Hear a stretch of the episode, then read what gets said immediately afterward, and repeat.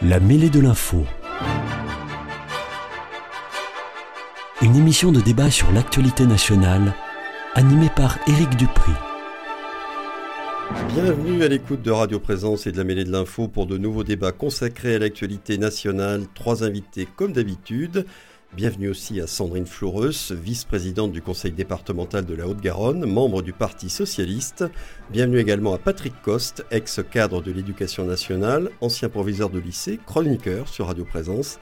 Et bienvenue enfin à Bruno Cyr, professeur agrégé en économie et gestion, ancien président de l'université Toulouse 1 Capitole, producteur de l'émission À bâton rompu sur Radio Présence.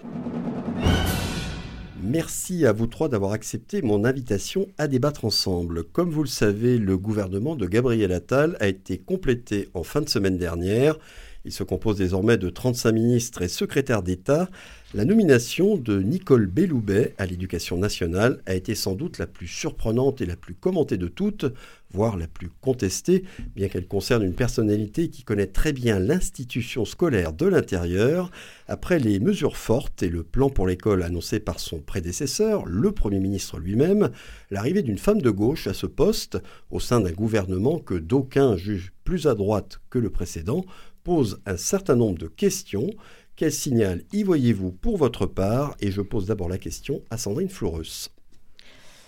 Alors, pour avoir, euh, comme euh, je crois mes autres collègues aujourd'hui, euh, connu Nicole Belloubet, moi je l'ai connue dans un temps où sa philosophie, ses valeurs, ses principes étaient effectivement appartenaient à la famille de gauche. Sa nomination déjà dans le premier gouvernement Macron en tant que garde des sceaux, ministre de la Justice, pouvait, euh, pouvait nous interroger, mais son parcours euh, à la fois professionnel, intellectuel, elle venait du Conseil constitutionnel.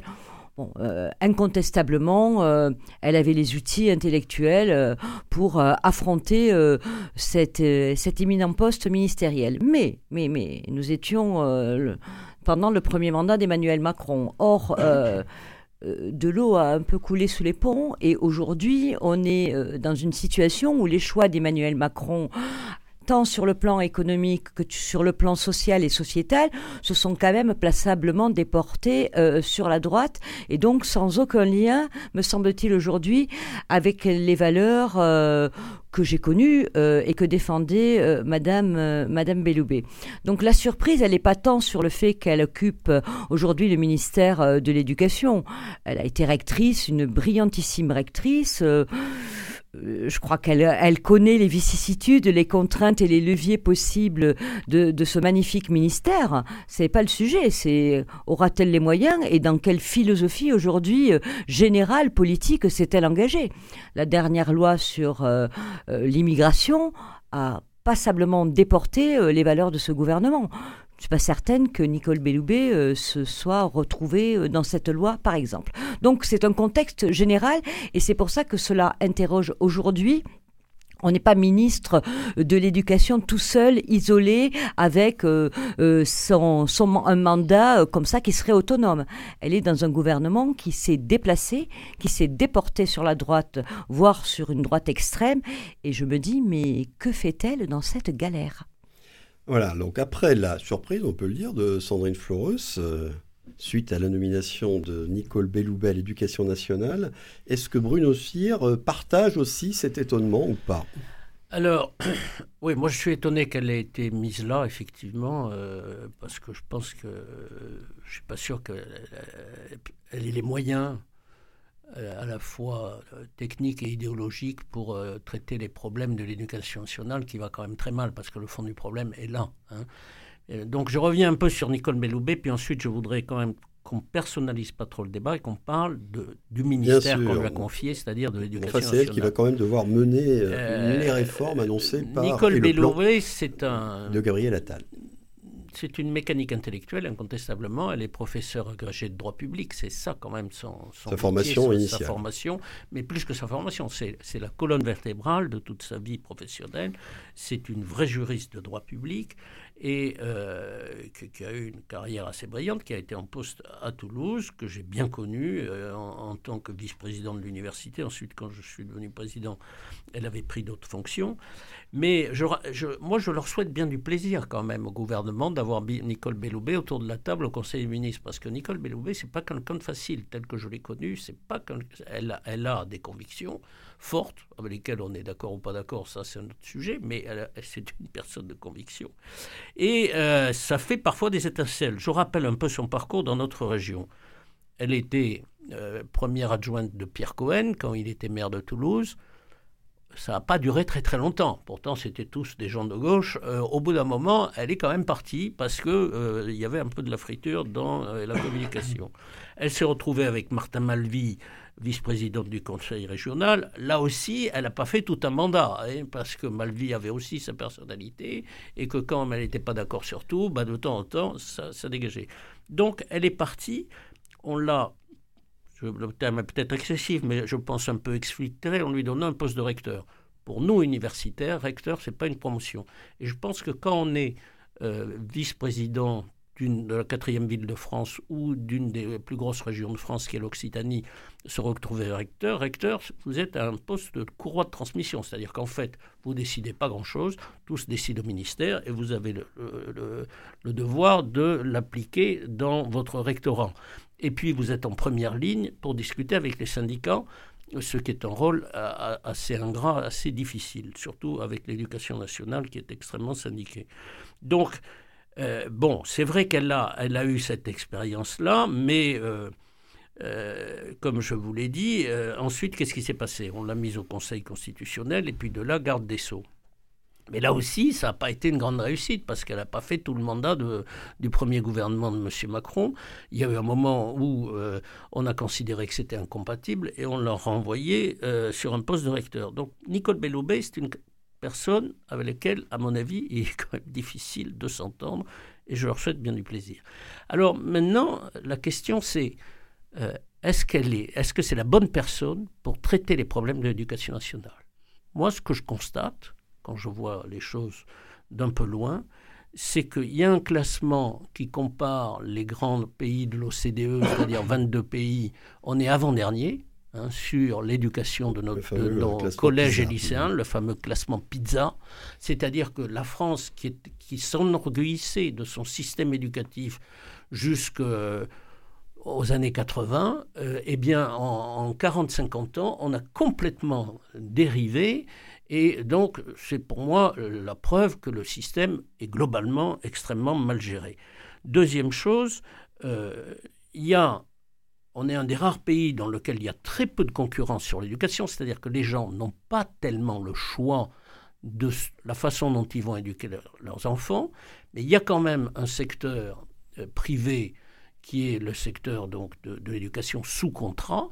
Alors il faut voir que le contrat est extrêmement prégnant, c'est-à-dire qu'il y a très peu de liberté qui est quand même laissée au lycée privé, mais malgré ça, et surtout c'est le rectorat qui dit combien on va mettre de place dans les lycées privés, donc évidemment qui évite d'en créer de nouvelles. Et malgré ça, je vois que c'est la généralisée, y compris des enfants de ministres. Hein, Monsieur Papodiaï, par exemple, qui avait fait ses études dans le lycée Pêcheur de Paris et qui lui-même avait mis ses enfants dans un lycée privé, etc. etc. Madame, Madame euh, aussi euh, Ségolène Royal, même chose, euh, avait mis ses enfants dans le privé, etc. Donc on pourrait prendre des gens, des ministres, en veux-tu, en voilà, y compris à gauche bien sûr, pour prouver que le système prend l'eau et que quand les gens peuvent le fuir, ils le fuient. Parce qu'ils veulent le choix. Donc moi, ce que je pense, comme beaucoup de Français, comme une majorité de Français, plus de 70% des Français pensent ça, c'est qu'on devrait donner plus de choix dans le système éducatif, avoir un système éducatif plus diversifié, avec effectivement la possibilité pour les familles de choisir différents modes pédagogiques. Et ça, est-ce que Mme Belloubet est la bonne personne pour mettre ça en place? Permettez-moi d'en douter. Euh, est-ce que ça, on va lui demander? C'est pas sûr. On n'est pas d'accord du tout sur le dernier point, je crois. Euh, euh juste un, complément de réflexion. Je ne sais pas si les Français veulent avoir le choix, parce que souvent quand on dit le choix en France, c'est très clivé entre public et, privé. et je ne sais pas si les Français veulent avoir le choix.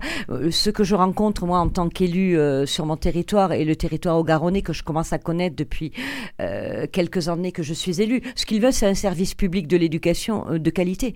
voilà, c'est des professeurs qui puissent exercer dans des conditions satisfaisantes, c'est avoir des infirmières scolaires, c'est avoir un niveau de sécurité intellectuelle et, de conditions d'apprentissage pour leurs enfants, euh, voilà, simples, satisfaisantes. Ils veulent un service public de l'éducation de qualité. Je crois que pour eux... Euh, Ils ne le trouvent pas ils ne le trouvent pas. Et le choix. pourtant, le système est géré par les syndicats depuis 50 de, choix. de gauche. Euh, je ne suis pas certaine que, ça, que, que les, les, syndicats euh, choisissent dans les lois de finances les moyens qu'on alloue au ministère. Et je ne crois que ça s'est passablement dégradé avec Emmanuel Macron, même si euh, la dégradation est plus profonde. Elle est sûrement sur le, sur le, le choix et les choix pédagogiques que nous avons faits. Et là, je vous rejoins. Alors, nous avons un ancien proviseur de lycée, ex-cadre de l'éducation nationale, qui ronge son frein depuis le début de l'émission. Patrick Coste. bon, il y a plusieurs questions, là, évidemment, là, qui viennent d'être soulevées, en plus de celles que j'ai posées au départ. Bon, tout d'abord, sur la, nomination de Nicole Belloubet, avec qui vous avez travaillé, d'ailleurs, vous-même. Hein. Moi, je l'ai connue euh, comme rectrice beaucoup. Hein, même une année, c'était un peu particulier. Elle est venue trois fois sur mon établissement, ce qui était euh, assez exceptionnel.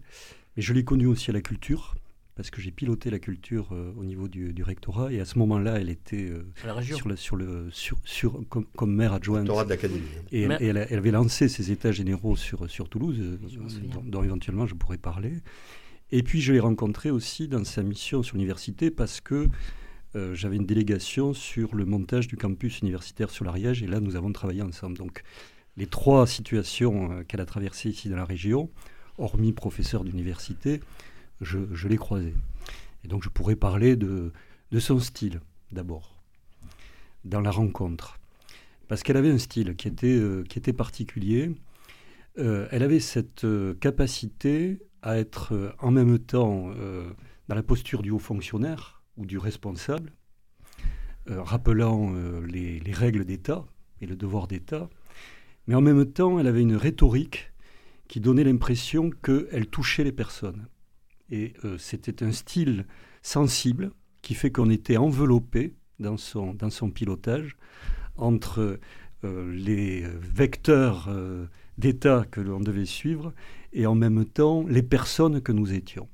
Parce que je pense qu'elle avait une dimension personnelle, d'éthique à la personne, tout à fait évidente, et qui s'exprimait dans sa personnalité et dans son relationnel.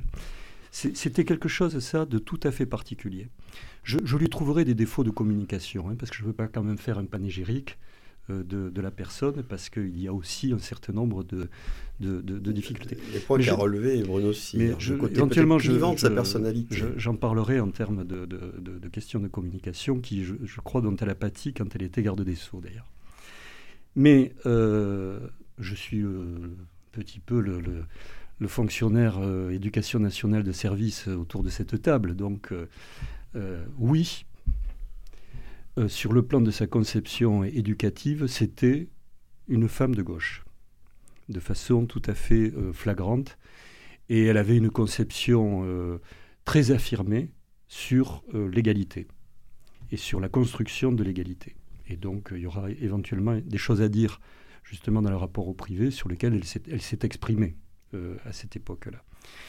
Et donc, euh, on peut rappeler euh, en quoi elle était aussi de gauche. Il y, a, un fameux texte qui, qui est relevé par tous les journalistes en ce moment-là, qui date de 2016. Oui où elle, elle, elle indique qu'elle ne croit pas au faribole de l'autorité sur l'uniforme. Il faut citer quand même. Oui, oui.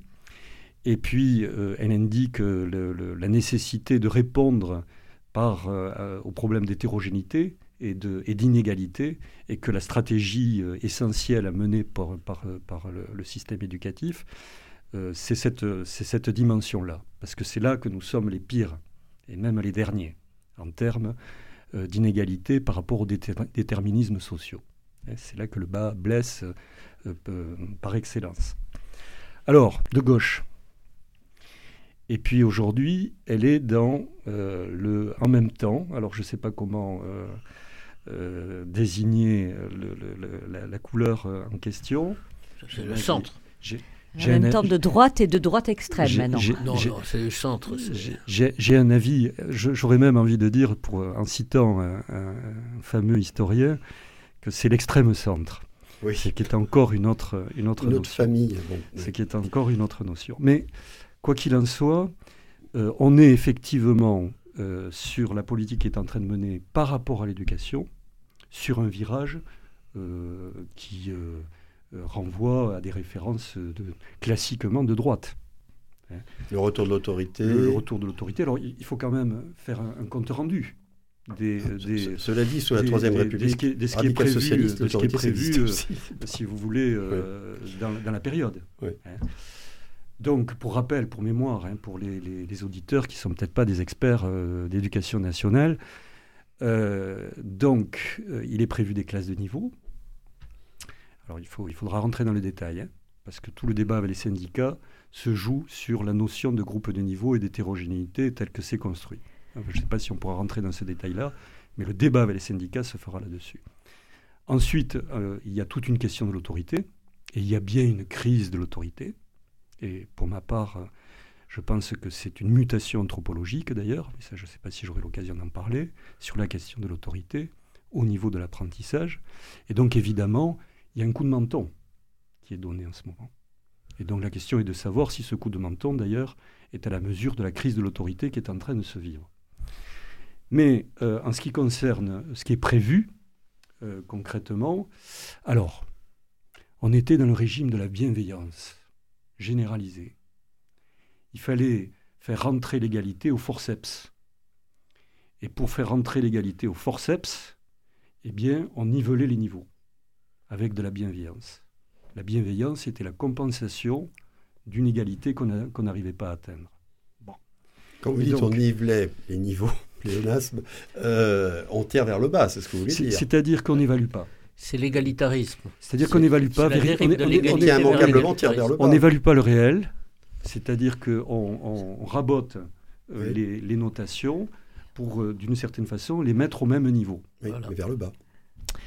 Forcément. C'est toutes ces questions sont, compliquées. Il faut bien expliquer quand même la baisse. Justement, si on a, s'il y a une baisse de niveau des élèves, c'est bien parce qu'on s'est quand même trompé. Il faudra avoir le courage de reconnaître que depuis 40 ans, le système a ah, été de mal en pis. Et c'est bien parce que les gens qui l'ont géré se sont trompés. Il y a juste un sujet hein, par eh rapport à la baisse des niveaux. Hein. C'est que si on regarde PISA, ça baisse partout.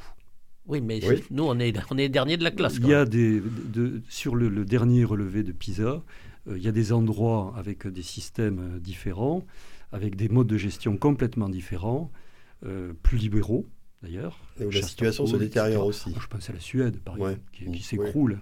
Mais je pense aux États-Unis. Je pense à l'Allemagne qui vient de s'écrouler en mathématiques. Bon. Donc, par conséquent, il y a un phénomène de baisse générale au niveau de, des apprenants. Bon, mais donc réponse, parce que je, vais jusqu'au bout du, de ce qui est prévu. Donc coup de menton. Ce qui ne veut pas dire que c'est forcément une réponse à cette crise d'autorité. Et le coup de menton, c'est euh, redonner, il le fallait, hein. par contre, euh, il y avait une utilité, c'est redonner aux profs le pouvoir de l'évaluation, le pouvoir de la décision dans les conseils de classe par rapport au redoublement, le pouvoir d'évaluation au brevet sans qu'il y ait des péréquations qui nivelle euh, derrière au niveau de, mmh. de, la région. Voilà. Et donc par conséquent, il est redonné du pouvoir d'appréciation de l'enseignant par rapport à l'élève. Et ça, c'est effectivement prévu euh, dans le, le, plan. Alors, euh, donc, hétérogénéité, classe de niveau d'un côté, et de l'autre côté, ces, actions liées à l'autorité rendue au professeur. Alors, je vais redonner la parole à Sandrine Floreux. Je voudrais qu'on cite euh, Nicole Belloubet dans son discours de prise de fonction du 9 février. Entre autres, elle a dit Les résultats des études PISA, on y revient, sont sans appel, ce sont ces mots. L'école française ne fonctionne pas de façon satisfaisante pour 25 à 30 des élèves de 15 ans qui ont des résultats très insuffisants.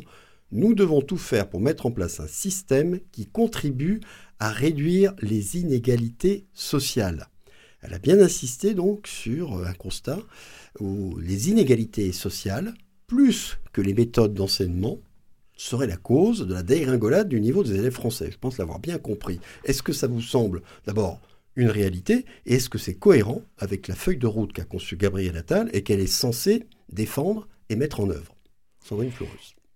Alors, euh, euh, je, bah, Vous voulez ça, non, mais ça tombe bien. C'est ça lien complètement à- à- à avec vo- votre question. Moi, je voulais. euh, on, on va parler donc des inégalités sociales et très modestement, moi, de ce que je je vois et je constate dans les collèges de la Haute-Garonne, puisque notre lien est, est- est direct avec euh, les, les conseils départementaux. Ce que nous nous, avons constaté euh, depuis plusieurs années et, ce, et comment nous avons répondu à cette, ques- à cette question des inégalités sociales en regardant le résultat euh, tout simplement pas- de réussite au brevet des collèges. Et effectivement, euh, nous sommes, nous aussi, euh, comme Madame Belloubet, euh, de gauche au meilleur sens du terme. Et d'ailleurs, il ne faut pas opposer... enfin, on va y revenir sur les questions d'autorité parce qu'on a longtemps tout mélangé pendant 40 ans. Bref, sur la question des inégalités sociales, sur la question de ce que vous, vous appelez l'hétérogénéité et nous, ce que nous appelons la mixité sociale. Il y a des réponses possibles, mais elles sont les mêmes sur cette question que sur toutes les autres, sur les questions d'autorité, sur les grands euh, champs euh, et les grands défis euh, qui se posent aujourd'hui à Madame Belloubet. Il faut mettre des moyens. Nous, nous avons fait le constat que les déterminismes sociaux et territoriaux étaient, euh, étaient euh, une des causes euh, les plus évidentes de l'échec d'un certain nombre d'élèves. Et quand euh, euh, j'en parle, puisque vos auditeurs sont de Haute-Garonne pour la plupart, euh, quand on venait, du- quand on On venait euh. Mirail, de Bellefontaine et de l'ensemble de ces collèges, eh bien, les taux de réussite étaient inférieurs à 40%. Ils se situaient entre 33 et 38% de mémoire. À la démolition de ces collèges, on a fait le choix de ne pas les reconstruire euh, sur ce qu'on appelle le Grand Mirail. Et en revanche, on a, euh, on a fait la proposition euh, aux parents d'élèves, à ces parents d'élèves, mais à d'autres parents d'élèves de collège où les catégories socio-professionnelles étaient beaucoup plus élevées, où la sociologie euh, des parents était dans des classes, dans des, dans des univers culturels où il n'y avait aucune difficulté, où il n'y avait pas de précarité, ni intellectuelle, ni matérielle, bref, ni culturelle.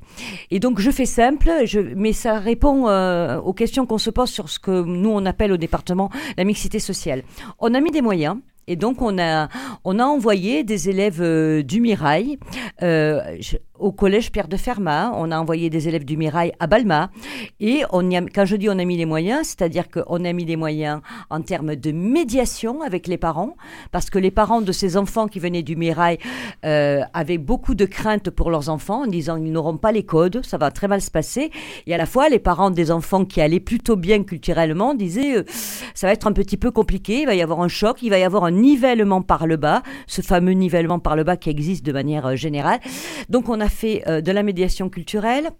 On a mis les moyens en termes de moyens de pardon de d'outils informatiques. On a donné euh, euh, des tablettes aux enfants qui étaient en situation euh, plutôt de, de précarité matérielle. On a mis les moyens en termes de transport scolaire parce que tout ça, voilà, ça, il faut pouvoir se rendre sur euh, les lieux quand on est un peu plus éloigné euh, de, de sa résidence euh, habituelle. Et euh, ça a donné, euh, avec le recul maintenant de 5 ans et demi, euh, des réussites pour ces élèves qui étaient en grande, dits en grande difficulté, euh, avec des taux de réussite euh, pour ces élèves venant du Mirail aujourd'hui qui sont entre 78 et 83% euh, de ce que j'ai vu. Donc voilà, à modérer, à regarder de plus près. Mais les premiers résultats que nous avons aujourd'hui, ils sont intéressants. Ils sont intéressants. Je ne dis pas que c'est euh, voilà, c'est une des solutions, mais mais sont intéressants. Il y a de la mixité culturelle. Les enfants euh, commencent à se parler. Ils commencent à partager euh, maintenant un certain nombre de projets, même si euh, voilà, on n'est pas encore dans un partage total. Mais il y a des avancées. Et tout ça pour dire que c'est parce qu'aussi on a mis des moyens.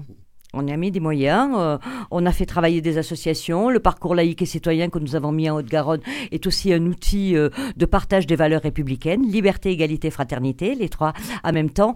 Voilà, ce que je veux dire, c'est que le, sujet euh, que pose Nicole Belloubet aujourd'hui de lutter contre les inégalités sociales, c'est la question que vous nous avez posée en début d'émission. En aura-t-elle les moyens? J'ai pas la sensation qu'il y ait une très grande volonté de rajouter aujourd'hui les moyens sur le ministère de l'Éducation. Très bien, euh, très clair. Alors Bruno Cyr. Oui, moi j'entends toujours la même chose, venant toujours d'ailleurs un peu du même côté, parce que j'ai beaucoup entendu ça quand j'étais au ministère euh, de l'enseignement supérieur et, ensuite quand j'étais à la conférence des présidents d'université. Il y a des gens, ils réclament toujours plus de moyens. Ils disent si ça ne marche pas, c'est à cause de moyens, donnez des moyens. Moyennant quoi, la France est le pays le plus endetté de toute l'Europe. Euh, et euh, effectivement, ça craque de partout. On n'a plus les moyens. Donc, est-ce que la France fait moins que les autres? Réponse non, elle fait plutôt plus. En revanche, elle a de moins bons résultats. Donc, indépendamment des moyens, évidemment, il faut des moyens, mais ne savoir dire qu'il faut mettre des moyens, il faut mettre des moyens, il faut mettre des moyens, ça ne réglera aucun problème. La preuve est déjà faite.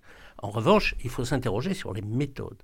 Et je vais vous prendre un exemple précis, puisque vous parlez de vos expériences. Moi, je vais vous en prendre une. Il y a une chose que vous connaissez peut-être, je ne suis pas sûr, qui s'appelle Espérance banlieue, qui est un système d'enseignement privé créé dans les banlieues à l'initiative d'un Parisien qui s'appelle M. Rosalmac, qui a mis euh, un peu d'argent pour créer ça, mais très peu, parce qu'il euh, n'est pas, c'est pas l'État français. Et ce système a une antenne à Toulouse, euh, à côté du Mirail. Bon, précisément bah, dans le quartier, le nouveau quartier près du Zénith. Et euh, dans cette école, ils accueillent des gens de banlieue défavorisés, donc principalement des musulmans. C'est un de mes amis qui gère ça. Eh bien, figurez-vous, pourquoi est-ce que les musulmans viennent là plutôt que d'aller dans les écoles publiques? Et ils le lui disent. Ils lui disent parce qu'en venant ici, on sait trois choses. La première, c'est qu'ici, il y a de l'autorité. Parce qu'effectivement, les enfants sont en uniforme en uniforme. Il n'y a pas de classe sociale, ils sont tous habillés pareil. Ils sont en uniforme. Un, on ne leur parle pas de théorie du genre. Parce que s'il y a une chose qui agace beaucoup les musulmans, c'est qu'on leur explique qu'on pourra choisir d'être une fille ou un garçon à l'âge de l'adolescence. Et ça, c'est l'éducation nationale d'aujourd'hui. Donc on devrait un peu s'interroger là-dessus. Et trois, on ne leur fera pas écrire de l'écriture inclusive. Parce que ça aussi, c'est une aberration folle. C'est déjà difficile d'apprendre l'orthographe et d'apprendre à écrire. Et en plus, il y a des idéologues de gauche qui viennent dire que l'écriture inclusive, c'est la modernité, donc c'est forcément mieux qu'avant c'est une régression terrible dans l'apprentissage de la lecture. Donc vous voyez, moi je vais vous prendre d'autres exemples qui montrent que quand on laisse le choix aux gens, la liberté c'est le choix, hein, c'est bien beau de se mettre derrière des mots, mais concrètement, s'il n'y a pas de choix, il n'y a pas de liberté, eh bien il faudrait créer un système dans lequel on teste différentes méthodes, et vous verrez qu'avec les mêmes moyens, on peut faire beaucoup mieux que ce que vous pensez dans le système actuel. Donc, est-ce que Mme Belloubet est prête à faire ça? J'en suis pas sûr. Et pourtant, c'est ce qu'il faudrait faire. Moi, je vous invite à aller voir Espérance banlieue. Je ne vous parle pas de classe riche. Hein. ce sont des ah choses pour les gens des banlieues. très intéressant. la question est de savoir. Moi, je vous parle de milliers d'élèves, hein, là, euh, pas de mais, quelques mais dizaines. on peut, hein. on peut généraliser ce modèle. Euh, s'il vous plaît. Alors, Patrick Coste. D'abord, je pense que si nous parlons de Mme Belloubet et de Gabriel Attal, il va falloir revenir sur le traitement de la question de l'inégalité, que moi j'ai appelé l'hétérogénéité, par la question des classes de niveau, puisque c'est la réponse qui est, qui est donnée. Et donc, qui est proposée par Gabriel Attal, en tout cas, au moins que, nous exprimions un avis sur, sur ce, ce programme-là, qui, qui, est vraiment la feuille de route donnée par euh, euh, Gabriel Attal et, et, et, et M. Macron et le président qui est derrière sur les questions éducatives. Mais sur les points là que vous avez euh, abordés, d'abord sur la question de la mixité sociale, il faut reconnaître euh, à la ministre euh, Najat Belkacem d'avoir énormément travaillé sur la question des territoires et de la mixité. Et donc Toulouse, de ce point de vue-là, euh, est vraiment une expérience pilote par rapport à cette question de la mixité sociale. Et il y a effectivement, du moins sur le plan des résultats, une certaine évolution à la marge des, des résultats, mais c'est quand même pas extraordinaire. L'effet mixité par rapport aux résultats, quand on regarde euh, euh, au global. Par contre, au niveau de la mixité, quand euh, on a, partagé les territoires comme cela, en termes de climat scolaire, il y a véritablement une amélioration. Et c'est quand même par rapport au secteur en difficulté, Collège Badiou, etc., je connais bien hein, toutes, ces, toutes ces réalités. la, dimension éducative, là où on en sommes, c'est une des priorités compte tenu de, des problèmes de, citoyenneté, de civilité qui peuvent s'y poser. Donc là, il y a un progrès, effectivement, sur la question de la, de la mixité. Ensuite, sur la question des déterminismes sociaux, euh, il s'est passé quand même quelque chose d'extraordinaire euh, sous le mandat euh, précédent. ça a été la révélation de ce que l'on a appelé les IPS, c'est-à-dire les indicateurs de positionnement social.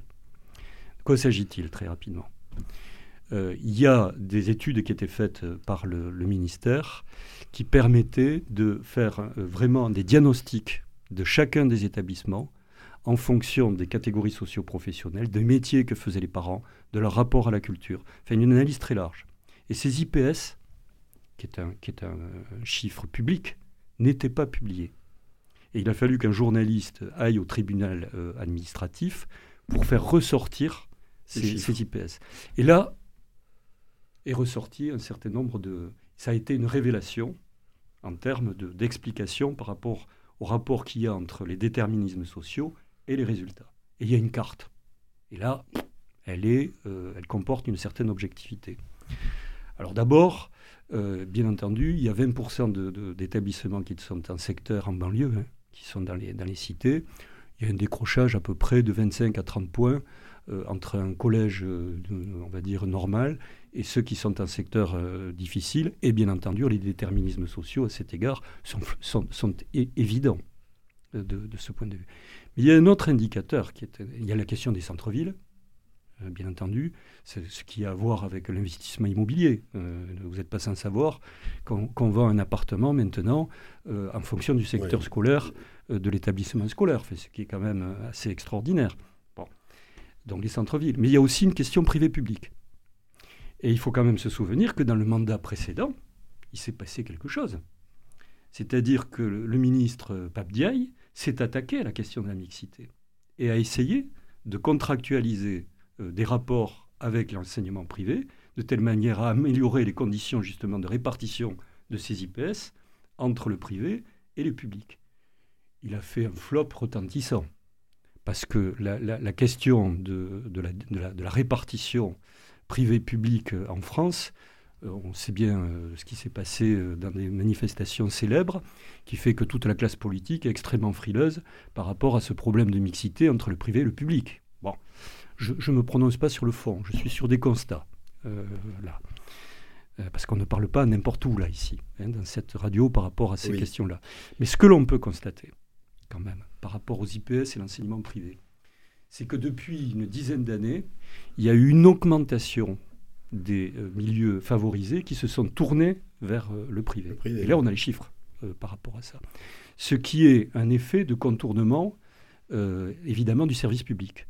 On a une ministre qui est passée euh, en éclair, là, qui a fait une bourde retentissante sur cette question-là. Son intérim qui a dit, presque sous la forme d'un comble, comment, euh, avec ses propres enfants, elle avait développé un acte de contournement du public pour aller dans le privé. Elle a dit haut et fort devant tout le monde, ce qui était à côté du Premier ministre, insupportable pour, pour les, les, euh, les, enseignants. Pour la question des moyens que vous avez abordés, je vais être un peu brut.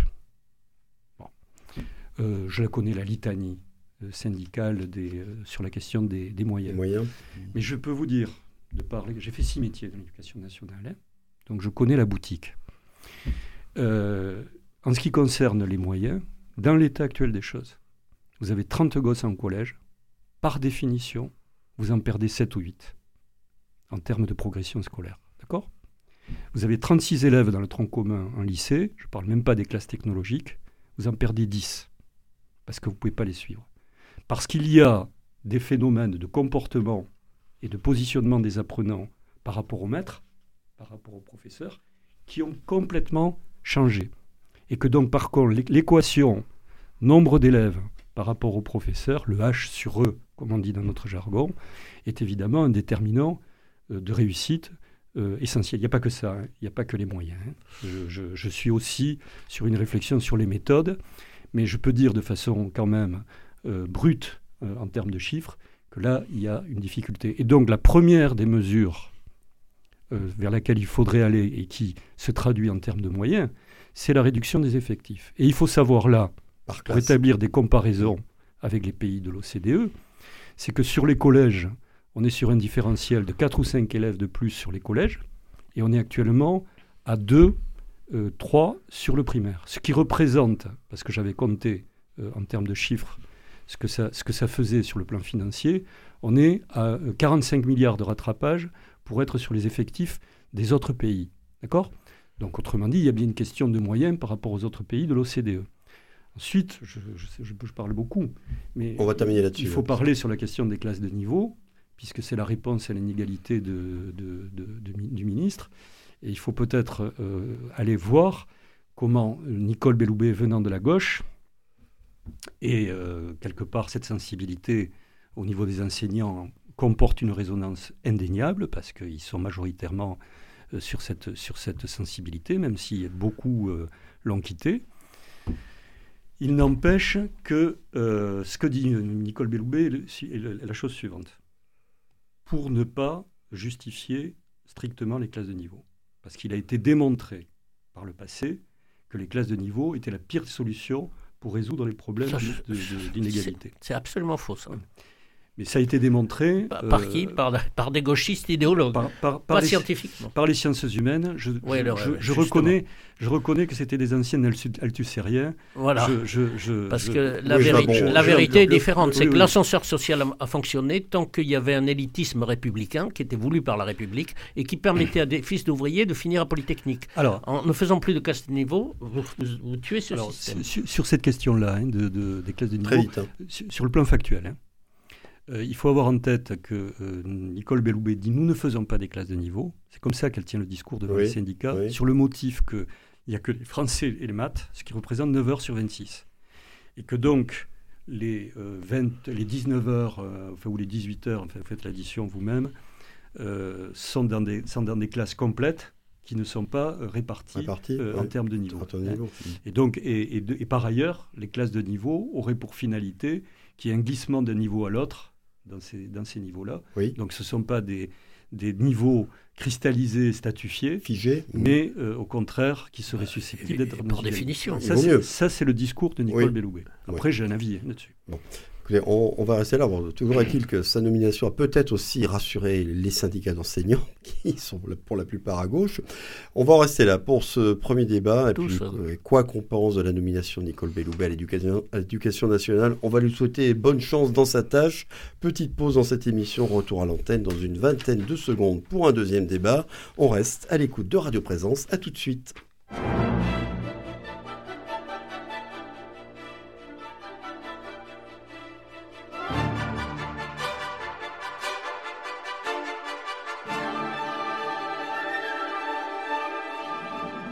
La mêlée de l'info, Éric Dupri.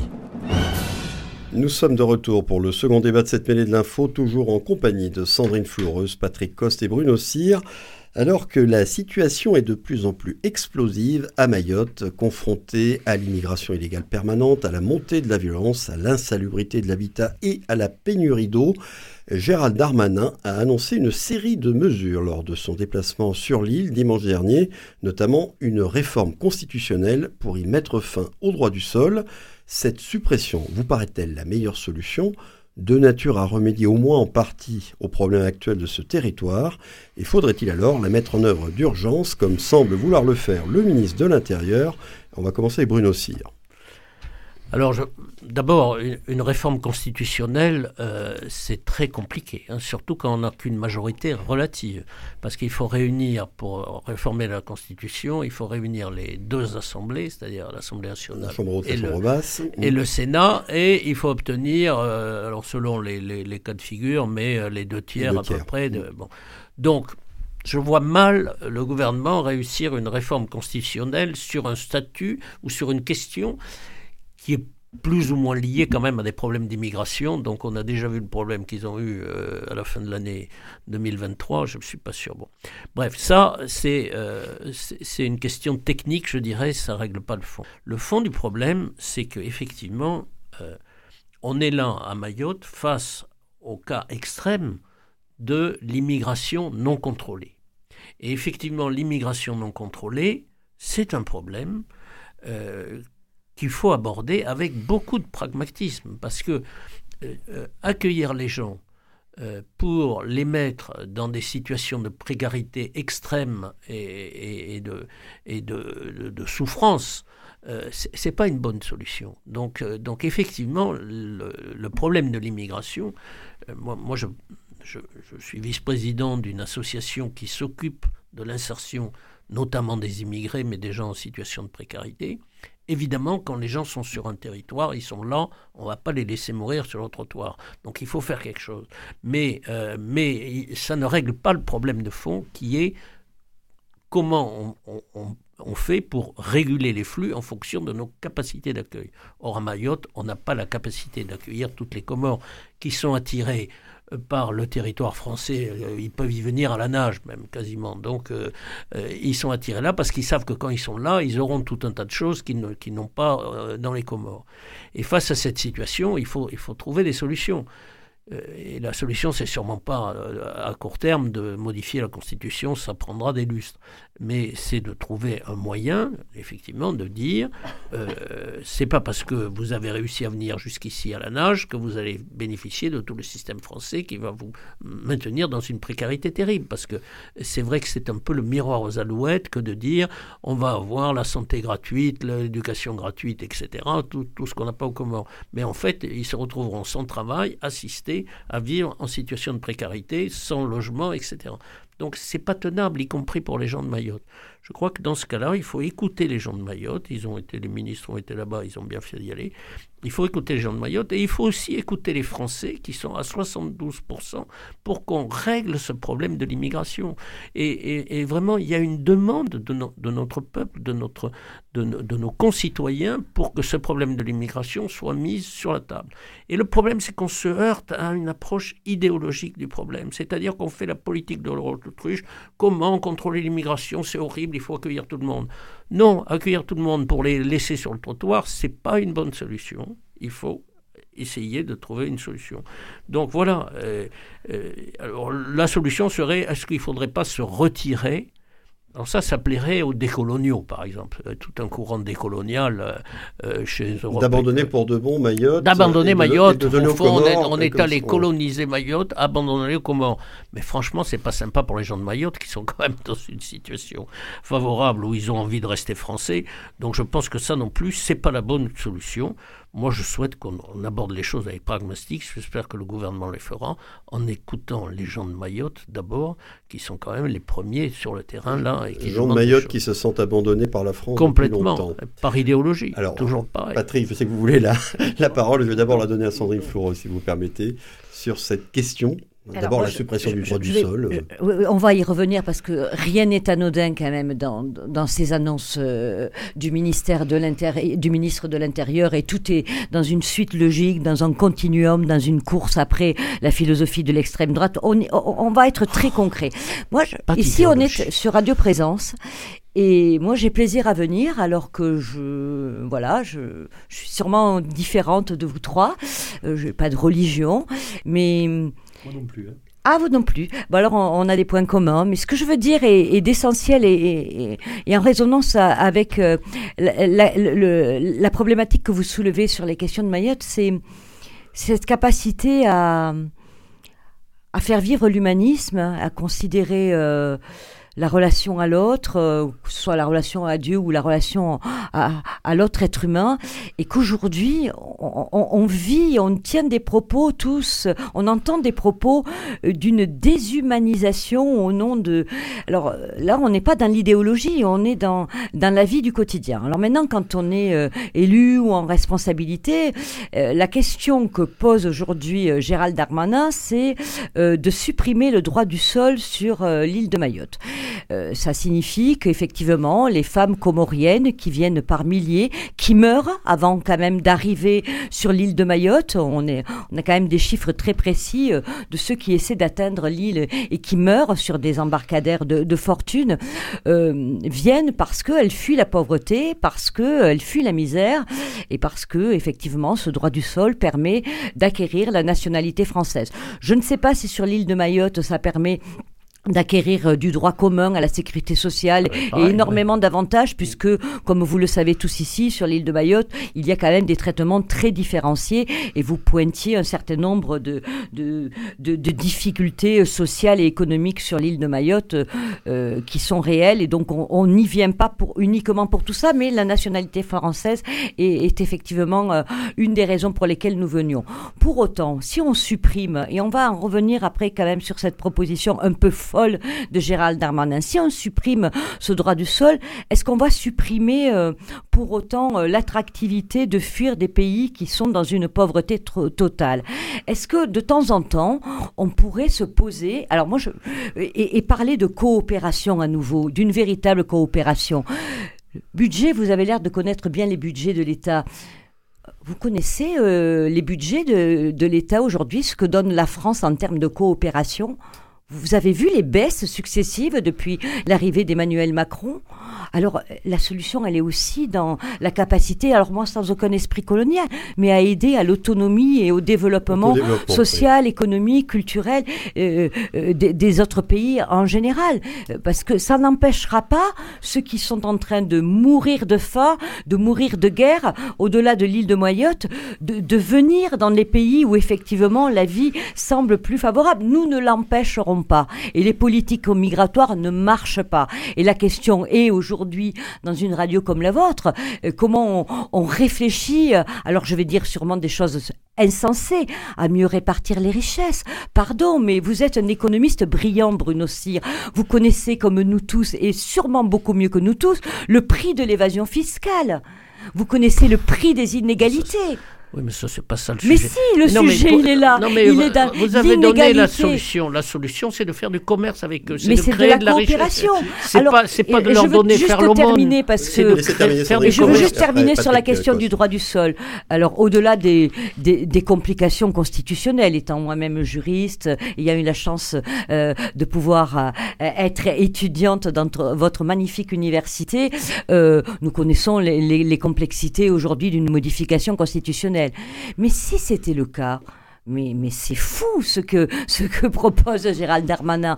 Parce qu'aujourd'hui, alors là où je ne vous suis pas du tout, c'est quand on dit mais la, France veut euh, est, favorable à cette idée de supprimer le droit du sol. Mais alors euh, on, va faire aussi une suppression du droit du sol sur le territoire français. Mais là, c'est la question qui vient derrière, effectivement. Mais on marche sur la tête. Moi, je ne suis pas une, une idéologue sur l'immigration, mais on marche sur la tête. Et là, on emprunte, on épouse tranquillement tranquillement les idées de ceux qui rejettent les autres. Et quand on est républicain, comme nous tous ici, quand euh, l'humanisme et l'humain est au cœur de nos préoccupations, on rejette en bloc ce qu'est en train de dire Gérald Darmanin. Alors, Patrick Coste, vous, votre position sur ces questions? Je suis très embêté sur cette question. Vous n'êtes pas le seul, je pense. Hein. Parce que je pense qu'elle comporte euh, vraiment un, nœud de complexité tout à fait particulier. Et euh, derrière, ce sont des questions éthiques fondamentales qui se posent. Et je crois qu'en en fait, euh, il ne s'agit pas de, faire une sorte de, dialectique d'un camp contre l'autre euh, dans cette histoire-là. On a deux crises euh, humanitaires qui sont dans un rapport frontal l'une avec l'autre. Et donc la question éthique, ça sera de faire des choix dans des dimensions qui sont des dimensions de crise humanitaire. Et donc ça va faire du mal, quoi qu'il en soit, quelque part.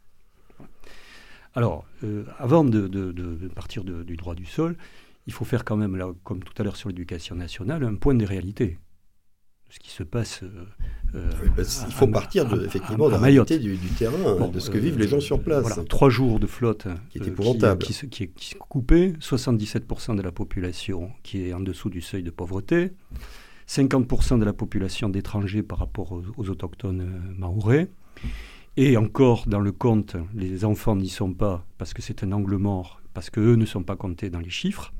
Donc par conséquent, on peut même supposer que les Comoriens... La, façon dont on fait le recensement à Mayotte, d'ailleurs, est prête beaucoup à, à On peut même supposer, voilà, l'occupation des terrains par euh, les, euh, les, Comoriens, ce sont des occupations de propriété de Maoré, hein, donc c'est du vol de propriété. Euh, sur la route, quand on va aller travailler actuellement, il y a des bandits du Moyen Âge. on se fait attaquer. Euh, on se fait rançonner et on caillasse les maisons des enseignants, des soignants, euh, etc. On est euh, dans une situation à Madagascar, dans d'autres temps, il y a eu quasiment une guerre civile avec les Comoriens sur une histoire de flux d'immigration. Et là, sur, on est arrivé à une situation d'explosion. Bon. Donc, par conséquent, on ne peut pas laisser ces Français dans cette situation-là. Il y a quelque chose qui ne peut pas continuer comme ça. Bon. Donc, crise. Et par ailleurs, les Comoriens, ce sont des situations de, misère. Alors je suis très embêté, parce qu'on pourrait se dire c'est un micro-problème avec 500 000 personnes, Mais la question de, des, de, Mayotte, c'est comme une question de laboratoire par rapport à un avenir qui se présente en termes de flux migratoires. Beaucoup le, présentent comme ça. Et que donc, par hein. conséquent, les décisions que l'on prend aujourd'hui sur des fondamentaux éthiques, euh, elles inscrivent une perspective dont je pense qu'il faut la réfléchir dans la longue durée. Et pas simplement être sur le conjoncturel d'une crise de, de, et sur le localiser. Et donc la réflexion pour moi, et elle s'est déplacée d'ailleurs dans la manière dont le problème s'est posé, euh, je, je l'ai pensé dans la question de la longue durée mais je ne sais pas si je vais avoir le temps de le dérouler. Hein. Euh, ça, c'est le diagnostic sur le terrain. Ensuite, les décisions qui sont prises euh, par rapport... proposées par Gérald Darmanin, notamment par, une éventuelle suppression du droit du sol après la réforme constitutionnelle. Qui donne, un coup de canif quand même dans la, dans la Constitution au passage. il faut quand même se dire que ça se, ça se pense dans un contexte de droitisation des questions d'immigration et des questions d'identité euh, nationale, et que donc par conséquent, on va dire qu'on est dans un contexte de politique réelle, mais aussi de politique politicienne par rapport, euh, par rapport à ça. Et que donc sur une gravité de situation de décision comme ça, euh, il faut faire attention, je veux dire, aux sophismes d'actualité dans lesquels on se, trouve.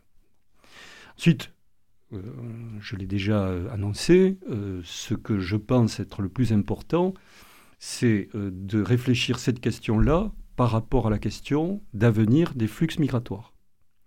Il est prévu en 2024 500 000 migrants euh, sur, la Méditerranée euh, sud qui sont susceptibles d'arriver et qui sont plutôt des francophones d'origine. Mayotte, c'est Lampedusa. Hein Il y a une symétrie des problèmes tels qu'ils se posent. Alors, euh, et là, il faut resituer aussi cette question de flux migratoires par rapport à la façon dont ils évoluent euh, à Mayotte, parce que arrivent pas seulement des Comoriens maintenant, mais aussi des Africains de l'Est et de Madagascar. Pourquoi? Les eaux baissent et donc les gens ont faim. Et donc par conséquent, ils vont là où il y a, y a euh, à manger. Voilà. On se retrouve dans cette situation-là donc, pour reprendre la formule euh, d'un homme de gauche que j'ai longtemps suivi, euh, qui était Rocard, sur les flux migratoires, que ce soit Mayotte ou ailleurs, on ne peut pas accueillir toute la misère du monde. Alors, quelles sont les réponses? Oui, les réponses. C'est la fin de la phrase de Michel Rocard. Les, réponses, c'est qu'il y a effectivement, on, ne peut pas. Ce qui s'est passé en Italie est très intéressant avec euh, Giorgia Meloni. oui. Hein. Penser un blocus, elle n'a jamais eu autant donc les politiques migratoires, euh, bonjour. Quoi qu'il en soit, euh, il y a des questions d'accueil, il y a des questions d'intégration, parce qu'on est aussi sur une démographie, en Allemagne un 4, chez nous un 7, il y a des modèles économiques, que donc de toute façon il va y avoir des flux migratoires qui nous intéresseront, donc euh, du, du, choix. Et puis sur la poussée qu'il va y avoir des flux migratoires sur les problèmes climatiques, qui va être astronomique en termes de, volume. Il y a des projections il faut, il faut s'y attendre. Donc il faut avoir vraiment une vision politique du long terme par rapport à ça, et donc se demander si la question du droit du sol est une réponse par rapport à cette longue perspective. Voilà. Je n'ai fait que poser les problèmes. Après, j'aurai un avis sur. Euh, Mais permettez-moi, oui, euh, une chose. En fait, la solution, on la connaît la solution, mais elle est difficile à faire respecter. Et puis, il y a beaucoup de gens, là, vous deux, vous ne parlez pas de la seule vraie solution. La solution, c'est pas de donner ponctuellement, évidemment, il faut le faire, mais ce n'est pas une sorte d'aumône en disant on va vous donner de l'argent, etc., nous les plus riches. C'est pas ça qu'il faut faire. C'est du commerce. C'est par le commerce qu'on créera de la richesse chez eux. Mais il faut accepter ça. Et c'est vrai que quand on voit le problème, par exemple, des agriculteurs qui disent oui, vous faites des, accords commerciaux, l'Europe fait des accords commerciaux pour développer le commerce de, ceux qui savent faire, c'est-à-dire par exemple l'agriculture, etc., ben, ça pose des problèmes en Europe, c'est vrai. Mais la solution, c'est de développer le commerce. Parce qu'effectivement, on ne va pas accueillir toute la misère du monde. Et donc, il faut leur apporter la technologie, mais ça, en général, c'est euh, la chose la plus facile. Pour qu'ils soient capables, en mesure de développer de l'activité économique chez eux pour créer et essayer de rattraper. Comme ça s'est fait en Asie d'ailleurs. Hein. La Corée du Sud était un pays extrêmement pauvre, c'est devenu une des plus grosses euh, machines à fabriquer de la Terre. Le Japon, à une époque, alors maintenant ils ont des problèmes démographiques, a fait une croissance économique aussi faramineuse, etc. Tout ça, c'est parce qu'on a développé le commerce. Donc c'est ça la solution. Après, il faut parler de l'économie de l'Afrique. Voilà, mais il ne faut pas dire ah oui, mais c'est le capitalisme mondial, alors on ne veut pas de la mondialisation. Oh, si le capitalisme mondial fonctionnait, on ne serait pas dans cette situation. bah, il ne euh, fonctionne pas si mal. Regardez où on en est ben quand même. Et pourquoi est-ce que tous les gens qui n'ont pas de système capitaliste veulent venir dans les pays capitalistes? Vous devriez vous interroger avant de ah, mais je m'interroge et je constate les inégalités se créent. qu'on n'est pas si malheureux que ça quand même. J'ai entendu, cette semaine un extrait de de Gaulle délicieux, qui fait une critique du capitalisme. C'est magnifique d'entendre De Gaulle faire ça, euh, en disant, mais euh, à un moment donné, il y en a qui accumulent le capital. Donc sur le plan humain, euh, ça ne peut pas fonctionner. En trois phrases. Oui, oui, bah, effectivement. oui, mais le capitalisme, c'est pas. il ne faut pas confondre le système et les ah, individus qui sont aujourd'hui. Bruno, c'est le général qui l'a dit. Non, le général, c'est un militaire. On, va arrêter euh, là. Bon, c'est un sujet, je crains malheureusement, qui, reviendra dans cette émission, en tout cas dans l'actualité. C'est la fin de cette 142e mêlée de l'info. Merci beaucoup à vous trois d'y avoir participé euh, très activement, avec beaucoup de punch. Merci aussi à Coraline Camebrac qui a réalisé ce numéro, comme d'habitude. Le podcast est disponible et téléchargeable dès maintenant sur le site de Radio Présence. Et merci bien sûr aux fidèles comme aux nouveaux auditeurs de la mêlée d'avoir été à notre écoute ce soir. Rendez-vous jeudi prochain. Je vous souhaite une très agréable fin de semaine.